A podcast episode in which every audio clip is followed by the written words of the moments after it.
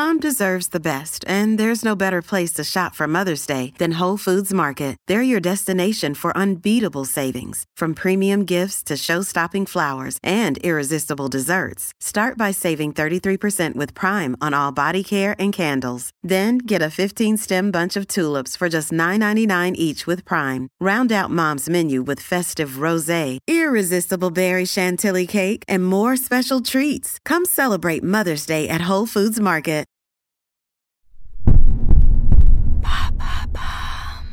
Qu'est-ce que la période somnia? Merci d'avoir posé la question. Tous les mois, les femmes vivent différemment leurs règles, de façon plus ou moins douloureuse ou contraignante. Maintenant, vous savez, a d'ailleurs consacré plusieurs sujets à cette thématique, que ce soit à propos de la précarité menstruelle ou encore de la ménopause. Voici aujourd'hui un nouvel aspect qui complique la vie et surtout le sommeil de millions de femmes. C'est la période somnia. Que signifie ce mot Il est anglais et issu de la contraction des mots period et insomnia à traduire par les règles et l'insomnie. On peut donc parler d'insomnie des règles ou d'écart de sommeil menstruel. Mauvaise nouvelle, le lien entre les deux est bien établi.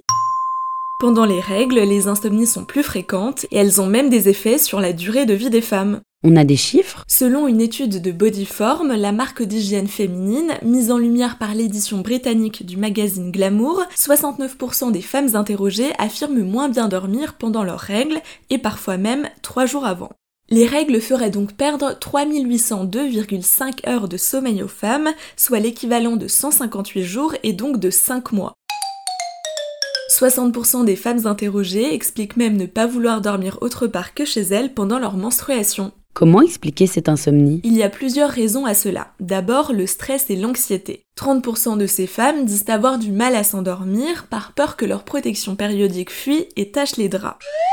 En plus de cette peur de tacher les draps dans lesquels elles dorment, elles subissent, comme nous le savons depuis longtemps, des changements hormonaux importants pendant leurs règles. Bref, en plus de toutes les discriminations et inégalités sociétales que connaissent les femmes, notamment en termes de salaire, celle du sommeil vient s'y ajouter. Et la période somnia n'est malheureusement pas le seul effet négatif des règles. En effet, puisqu'on parle de problèmes de sommeil pendant les règles. Mais de nombreuses femmes en sont aussi victimes avant, lors du syndrome prémenstruel, déjà évoqué dans un épisode précédent. L'étude mise en lumière en Angleterre rappelle que 70% des femmes connaissent des bouleversements dans leur sommeil avant le début de leurs règles.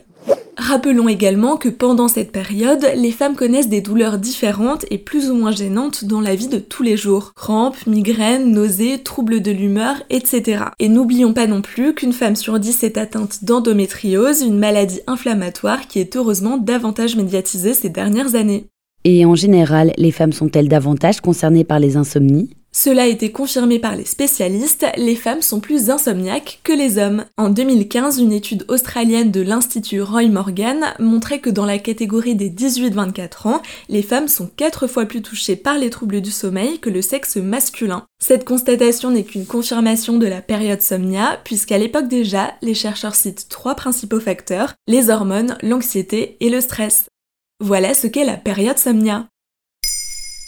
Maintenant, vous savez, un épisode écrit et réalisé par Pauline Weiss. Ce podcast est disponible sur toutes les plateformes audio et pour l'écouter sans publicité, rendez-vous sur la chaîne Bababam Plus d'Apple Podcast.